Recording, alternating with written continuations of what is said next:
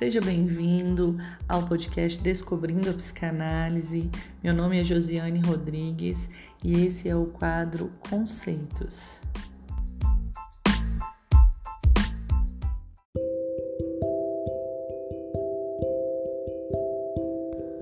Bom, pessoal, hoje nós vamos entender o que é o sujeito, que conceito é esse, né? Se se trata de um conceito, o que seria o sujeito para a psicanálise? É, nós sabemos assim que o inconsciente, né, que é um conceito fundamental na psicanálise, é um saber. Ele é constituído ali por significantes, ele é constituído é, pela linguagem. Esse saber que é contido no inconsciente, ele não está acessível de uma forma simples e nem imediata. O acesso ao saber inconsciente ele exige um trabalho analítico pelo método criado por Freud, chamado psicanálise, e requer a presença do psicanalista. Não há como ser acessado ali de uma forma rápida e nem exige um esforço apenas intelectual por parte do analisando. O saber inconsciente, ele só está acessível a quem se dá o trabalho psicanalítico, onde o sujeito inconsciente vai se manifestar. O sujeito, ele é um conceito psicanalítico que foi introduzido por Jacques Lacan. O sujeito do inconsciente ele emerge por meio da associação livre, através da repetição, da transferência, pelas chamadas formações do inconsciente, os atos falhos, os lapsos, os sonhos, os sintomas, os xistes. E Freud ele vai estabelecer as condições para que essa experiência psicanalítica ocorra. Ele vai inicialmente usar a hipnose e a sugestão como métodos terapêuticos, como métodos de tratamento, mas ele vai abandonar essas duas técnicas porque elas fracassam na sua cura efetiva, né? E a gente vai entender por que, que elas fracassam. Ele vai, ele vai passar a utilizar uma técnica que ele chama de associação livre, que tem como regra que o sujeito, que o paciente ali, o analisando, ele diga tudo o que vier à sua cabeça. E por que que é pela associação livre que essa esse trabalho se dá? Porque o inconsciente, por ser estruturado como uma linguagem, ele vai ter como via de acesso a fala. Isso porque toda produção de sentido, né, nossa, enquanto sujeitos, enquanto seres é, inseridos numa ordem é, linguística, né, numa ordem da linguagem, numa ordem simbólica, é, ela seja falada ou não, né, toda a produção de sentido vai ser dessa ordem simbólica. Ou seja, a nossa capacidade de dar sentido, ela vai ser sempre por meio de um campo da linguagem. A gente não consegue apreender a realidade senão por esse campo, senão pelo simbólico. E campo verbal não se restringe à fala, tá? O campo verbal é toda a, a capacidade de comunicação.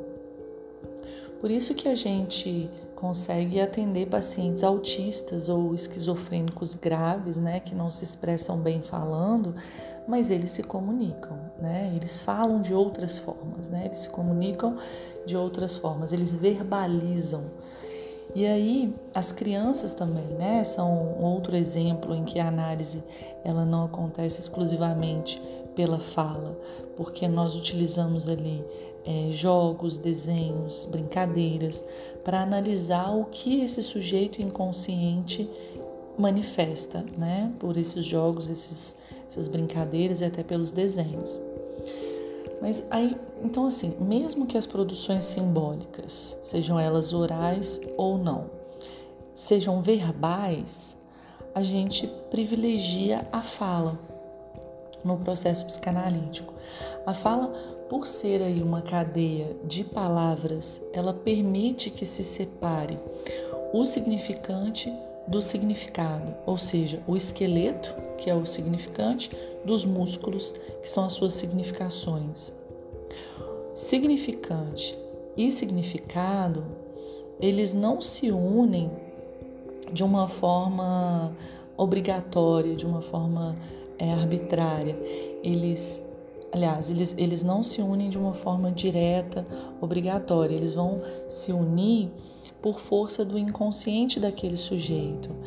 Então, se a gente pensar numa palavra é, amor, o significado, né, desse, desses significantes aí, ele vai variar de acordo com cada construção dessa cadeia significante em cada sujeito diferente.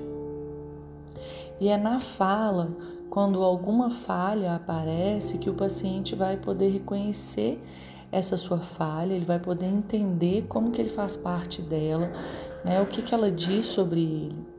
Ou então a gente pode pensar, né, dizendo de uma outra forma, que esse saber que o sujeito tem sobre si, ele vai poder se apropriar dele quando é, esse saber emerge na falha, pela falha, nessa fala durante a associação livre. Então, após é, percorrer esse, esses estudos, esse desenvolvimento da técnica da associação livre, Freud vai conceber o termo defesa. A defesa vai ser o modo pelo qual o sujeito ele deixa de saber do seu trauma. Então, toda defesa que a gente consegue identificar no processo psíquico do sujeito de lidar com o seu sofrimento está associado a um não saber, a um não querer saber sobre o seu trauma. Então, esse não saber consciente, que muitas vezes aparece na clínica, ele é o resultado de um nada querer saber sobre isso, ou seja, de um nada querer saber sobre o seu desejo, sobre o seu, o seu saber inconsciente. A partir dessa construção, Freud ele introduz a noção clínica de resistência. E aí a resistência, ela vem a ser entendida na clínica psicanalítica como uma força de trabalho e ela não deve ser evitada, ela não deve ser eliminada. Né? O, o psicanalista não deve se contrapor à resistência, porque aonde há resistência há sujeito, há ali uma, uma fala, há ali um, um, uma construção né, desse sujeito que precisa ser interpretada por ele. Então, não adiantava colocar a resistência fora do tratamento, como acontece na hipnose. Né? A hipnose ela vai eliminar uma das partes fundamentais para o tratamento e para a cura, que é a resistência. Ao superar a sua resistência, o paciente ele vai passo a passo se apropriando do seu saber inconsciente, pois a resistência ela tem conteúdos importantes sobre esse saber. E na história da psicanálise surge algo ali na relação dos pacientes com os analistas que vai se tornar um dos pilares da técnica psicanalítica, que é a transferência. A transferência é quando os pacientes eles incluem o analista no seu universo psíquico. Eles projetam coisas no analista, eles criam expectativas sobre ele, eles desenvolvem afetos pelo analista. E a transferência, ela não se trata de uma formação inconsciente. Ela não é como um ato falho, né, em que há uma substituição direta de, de um significante por outro ela não é como um sintoma aonde vai haver satisfação substitutiva para o desejo acompanhado de gozo. Ela também não é como um, o sonho. Né? No sonho há substituição de significante durante o sono com elementos da memória, a fim de que de veicular de uma forma disfarçada o desejo inconsciente. Então, em todos esses casos que nós chamamos de formação inconsciente, existe uma espécie de metáfora, como uma substituição de um significante por outro, né? produzindo um sintoma novo, um, sentido novo. E a transferência, ela não é uma forma de dar sentido ao inconsciente. Ela é a presentificação desse inconsciente sob a forma de uma relação de objeto, onde o inconsciente ele vai se atualizar ali na relação com a pessoa do analista. E não tem a ver com as características pessoais do analista, mas com o que o analisante vai colocar de seu na situação analítica a partir dos seus modos inconscientes de estabelecer relação com as outras pessoas. Então a transferência, ela vai ser um campo, um campo no qual as configurações produzidas pela fantasia vêm, vêm à cena. Então, convocar o sujeito a falar pela associação livre produz a transferência, algo que vai além da palavra, mas que está ancorada nela. E a postura do analista diante desses afetos que surgem na transferência vai ser sempre de questionar, de questionar o desejo. O que queres? As maneiras como o analisando ama na sua vida vão emergir na transferência. E tanto ele quanto o analista têm uma condição básica que é de não satisfazer, de não satisfazer essas. É, é, essas, todas essas demandas, todas essas projeções, né, elas não podem ser satisfeitas concretamente nem por analista e nem por analisando. E aí sobre a constituição desse sujeito, para a gente entender como que ele se constrói ali, né, é importante a gente enfatizar que ele nem nasce e nem aprende a ser sujeito. Ou seja, ele não é nem inato e nem aprendido. Ele é um efeito ele é o próprio campo da linguagem. Como assim? O inconsciente, ele se estrutura ali como um sistema de representações, de traços de memória, de signos de percepção que vão se organizando por condensação e deslocamento. Ou seja, o inconsciente ele é feito de material simbólico. Por isso Lacan vai recorrer à teoria linguística de Saussure mais especificamente a teoria de significado e significante, para poder construir a sua teoria sobre esse material simbólico que, que constitui o inconsciente. Então, o significante ele vai ser a imagem acústica que se associa a um significado, que é o conceito ou a ideia. Juntos eles formam um signo linguístico. O significado ele só vai existir a partir da articulação entre significantes. Então, pá e tó, quando eles se articulam, eles promovem ali um significado. Então, só o significante, ele é tanto material quanto simbólico. Por quê? Porque ele possui as unidades materiais da fala humana, as suas imagens sonoras e é possível engendrar um significado somente seguindo as articulações desses significantes. O ser humano, ele chega ao mundo, né, e ele é inserido nessa ordem simbólica da linguagem, que já o espera. Ele é, essa, essa ordem simbólica, ela não apenas antecede a existência do ser humano, mas ela cria as condições da sua inclusão. Então, o ser humano ele entra numa ordem que é social e a unidade básica a gente chama de família. Essa é a unidade básica dessa ordem social ao qual esse ser humano, esse bebê que nasce, ele vai ser inserido, né? E ela existe ali muito antes da existência dele, muito antes da existência de um sujeito.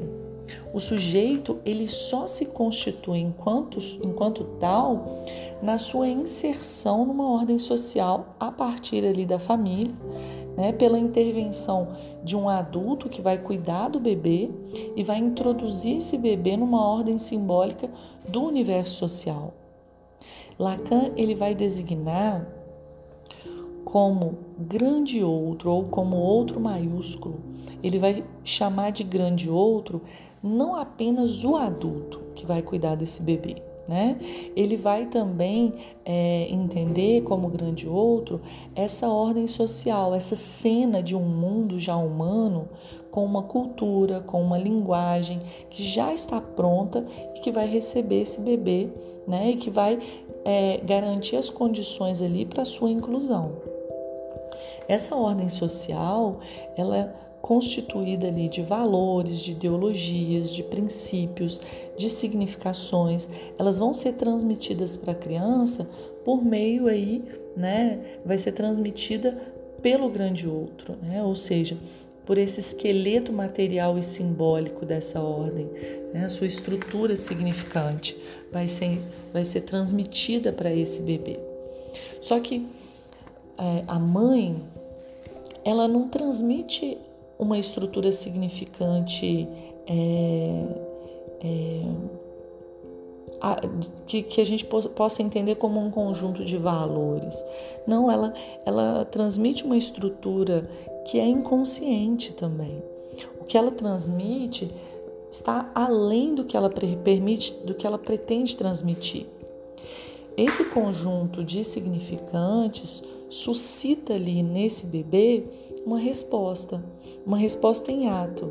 E é exatamente isso que a gente chama de sujeito, é essa resposta. No encontro do bebê com esse grande outro, que vai incluir a mãe, que vai incluir o desejo dessa mãe de cuidar desse bebê, que vai incluir toda uma ordem simbólica que ela traz, que ela e ela também está inserida num, numa ordem social que traz toda uma ordem simbólica. Então, todo esse grande outro, né, é isso que a gente chama de grande outro.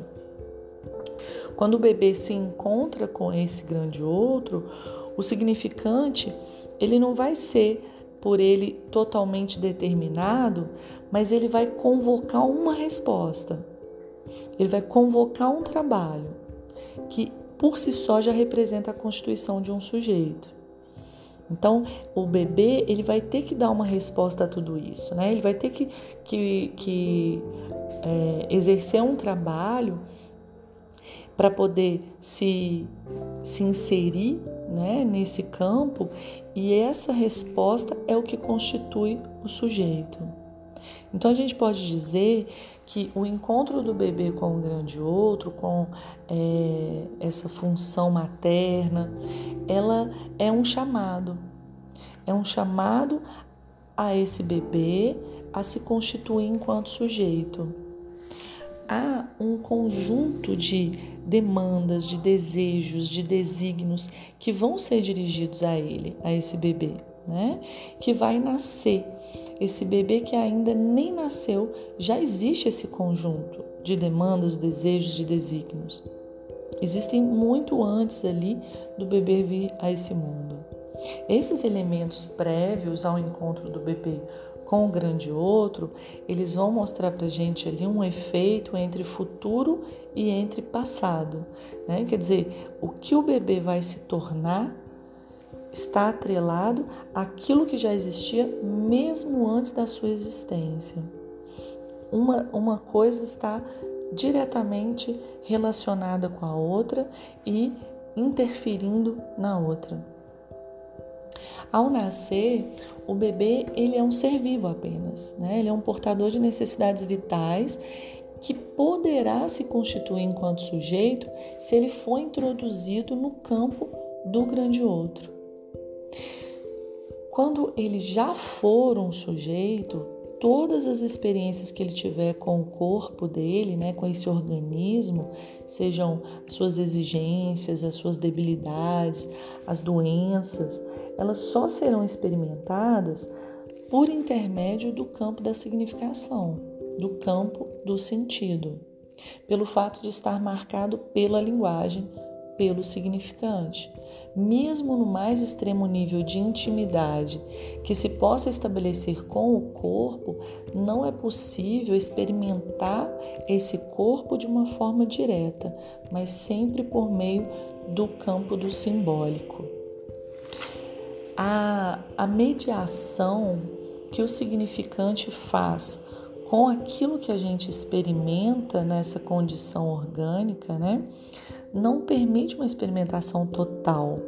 Vai ser sempre uma experimentação fragmentada, uma experimentação em pedaços. E, e o que, que a gente vai fazer? A gente vai fantasiar, imaginar, vai sonhar. Enfim, a gente vai representar adaptar essa experiência para nós mesmos. Não há então uma experiência instintiva no sujeito, no ser humano, mas uma experiência do instinto fragmentado e remodelado pelo significante. Isso é o que a gente chama de pulsão. O bebê mamífero, ele é um pré-sujeito, é, ele é uma condição né, que vai deixar marcas no sujeito de uma maneira indireta. Então a gente pode entender né, que Freud ele não era nem naturalista e nem culturalista. Para ele, o sujeito é o que está na interseção que vai nodular essas duas dimensões da experiência. Para a gente entender esse conceito, né, é, de como que o nosso psiquismo se forma a partir dessa experiência com o corpo e de como que algo é, fica fora, né, porque é, não é uma experimentação totalizada, então algo nisso aí vai ser perdido, ele vai construir um mito, ele vai criar um mito do assassinato do pai na horda primitiva.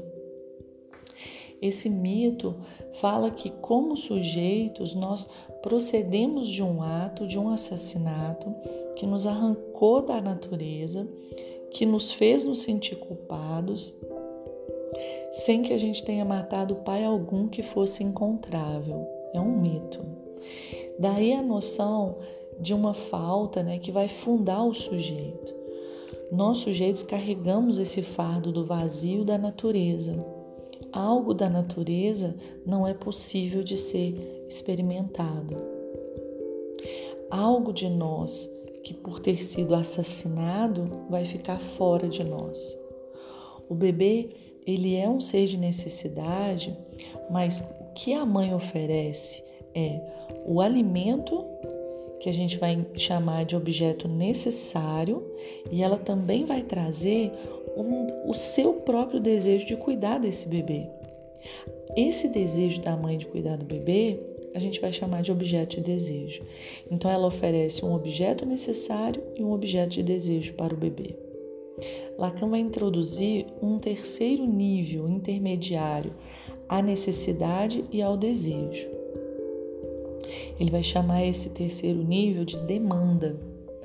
A demanda, ela vai introduzir a criança no campo desse grande outro, no campo da linguagem. Isso porque a criança, ela passa a visar não só o leite, mas ela passa a querer também a presença daquele que lhe traz o objeto. Né? E isso é a essência da demanda. No nível da demanda, o sujeito ele não se move na direção do objeto, mas do grande outro capaz de trazê-lo, capaz de oferecê-lo.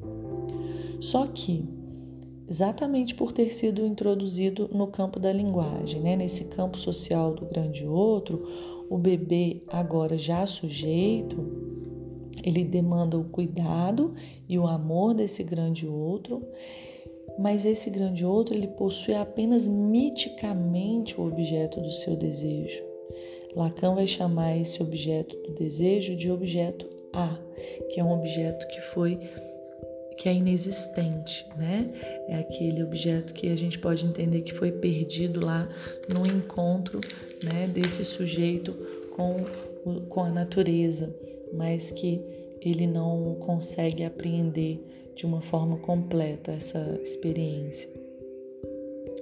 O objeto A ele é ali o objeto causador do desejo, né? É aquele objeto faltoso para sempre na experiência do sujeito. Então, é, é como se existisse uma busca por esse objeto que completaria, né, a experiência desse bebê, desse sujeito, mas que exatamente por ser faltoso, por ser inexistente, deixa essa marca na nossa experiência enquanto sujeitos, né? A gente está sempre marcado por essa experiência da falta e por essa busca constante por algo que nos complete. É sempre uma busca de completude. A, a demanda, o que ela faz então, né? Ela eleva o objeto que seria inicialmente ali o objeto do desejo, a uma categoria de grande outro. Por quê? Porque ela passa a demandar esse grande outro que vai trazer esse objeto, que vai oferecer, que vai fornecer esse objeto. Né? Então, essa demanda ela vai é, elevar o objeto a uma categoria de presença, de amor. E o desejo, ele faz o contrário, né? Porque o desejo, o que ele busca é exatamente o objeto faltoso. O, o desejo só existe porque existe falta. Então a gente pode entender que o desejo ele rebaixa o grande outro ao plano de objeto. A demanda ela faz acreditar que ela vai ser satisfeita. Só que a sua estrutura ela possui a marca da falta, dessa impossibilidade de satisfação. Também, né, assim como o desejo. Quando a gente demanda algo, quando a gente demanda um objeto a alguém, jamais se fica satisfeito e se demanda outra coisa, um outro objeto. Além disso, né, a gente pode pensar que não se pode jamais saber exatamente o que se deseja. O desejo ele não é possível de ser estruturalmente formulado em palavras. Ele é articulável apenas a nível inconsciente. O sujeito ele está assujeitado ao seu desejo sem que ele tenha consentido isso, sem que ele esteja consciente disso. Né? Mas o desejo, ele, ele determina o sujeito, né? O analista, o que, que ele faz diante da demanda que é trazida pelos pacientes? É, ele vai dar uma resposta a essa demanda, mas a sua resposta ela vai ser sempre no sentido de não satisfazê-la. Ele faz isso não é para produzir frustração no paciente, mas para evidenciar que a demanda ela não é para ser satisfeita. O analista, de certa forma, né, dessa forma, não, não tentando satisfazer a demanda, o que ele faz é sustentar a demanda. Ele não faz isso no sentido de alimentá-la, mas no sentido de não pretender eliminá-la. Fazendo isso, o analista ele permite que o sujeito se depare com o fato de que o que ele demanda está além dos objetos demandados.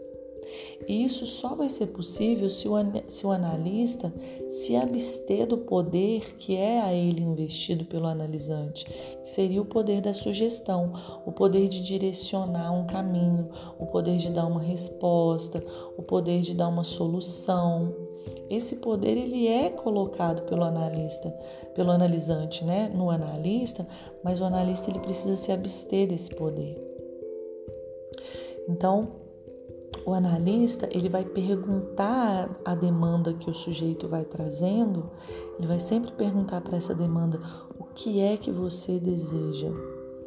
Não tendo as suas demandas atendidas, o sujeito ele poderá sim abordar o seu desejo. Ele vai poder é, é, se defrontar, né? fazer face ao seu desejo que, que está vinculado aí a essa falta. Freud ele desenvolveu a teoria da sexualidade e ele introduziu o conceito do falo. O falo ele é muito confundido né, na teoria da psicanálise e é Lacan quem vai situar o falo não como um órgão do corpo, como muitos é, é, se referem né, ao falo como sendo o pênis. Ele também situa o falo não como um objeto imaginário, não se trata disso para Lacan, nem se trata de uma fantasia. Para Lacan, o falo ele representa um significante, aquele significante que falta na nossa, é, na nossa rede de significantes. É, o falo, o que Freud é, conceitua como castração, né, que é aquele momento lá onde o sujeito se vê como castrado, o sujeito se vê como incompleto. Lacan vai situar o, o falo como a falta, né? a falta de um significante. E é isso que a gente pode entender como a castração. O falo, ele é aquele significante que não tem representação no inconsciente e que por isso mesmo deixa a marca da falta no sujeito. Para Lacan, a diferença entre os sexos, homem e mulher, só se inscreve no inconsciente por suas consequências. O, o, essa inscrição do que é ser um homem, do que é ser uma mulher, ele fica é, fora do simbólico. O sexual fica fora do simbólico. Então, para a psicanálise, é impossível que o sujeito ele vai ocupar ali de saída o lugar de homem ou de mulher, sendo representado apenas os passos, as operações, os impasses, os atos que o sujeito dá, que, que ele faz, que ele sofre ou que ele atravessa, para se situar como um homem ou como uma mulher. Né? Então percebam que não é possível que ele ocupe de saída nenhum desses lugares. É... Bom, é, a respeito do falo, queria acrescentar aqui que o, o sujeito ele demanda né, do grande outro que o grande outro venha oferecer né, esse significante que falta para que ele se sinta completo.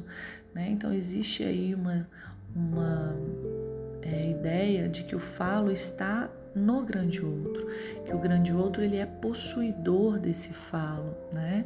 Desse significante que que falta ali para o sujeito. O que acontece, né, com o que, que cabe ali ao sujeito é ele atravessar a castração, né, ele atravessar essa inexistência do significante que definisse a sua posição em um dos sexos no inconsciente. A castração, ela vai deixar um ponto de não senso, um ponto de furo ao qual o desejo é que vem responder. O desejo ele não possui um significante que possa dizer o que ele é. E o sujeito, ele se constitui e se realiza na experiência da castração, da marca da falta, de uma divisão, né, uma barra onde algo foi abolido, deixando o vazio pelo qual o desejo vai responder. O sujeito ele é então sempre suposto. Nós supomos a sua incidência, né, a incidência desse átomo de simbólico aí, que por não ter em si mesmo significação alguma, convoca no ser falante, ou seja, né, habitado ali pelo simbólico, a resposta que a gente chama de sujeito. O sujeito ele vai ser o ato de resposta a esse significante que nós não podemos representar em nosso psiquismo e que se impõe a nós. Ele aparece nas formações inconscientes como sintomas, sonhos, os atos falhos, os xistes. O sujeito, ele é esse paradoxo que se manifesta nos nossos atos, atos que vão introduzir um ponto ali de real sobre o qual nenhum saber inconsciente, nenhuma teoria social, nem biológica poderia ser capaz de explicá-lo. Então é isso, o, o conceito de sujeito está muito vinculado né, a essa resposta, né, a esse ato diante dessa falta, diante desse furo. Né? E eu espero que vocês tenham gostado do nosso trabalho. Qualquer dúvida, vocês podem entrar em contato pelo Instagram, né? o Instagram josiane.sr.psi. Um abraço virtual para você e até daqui a pouco.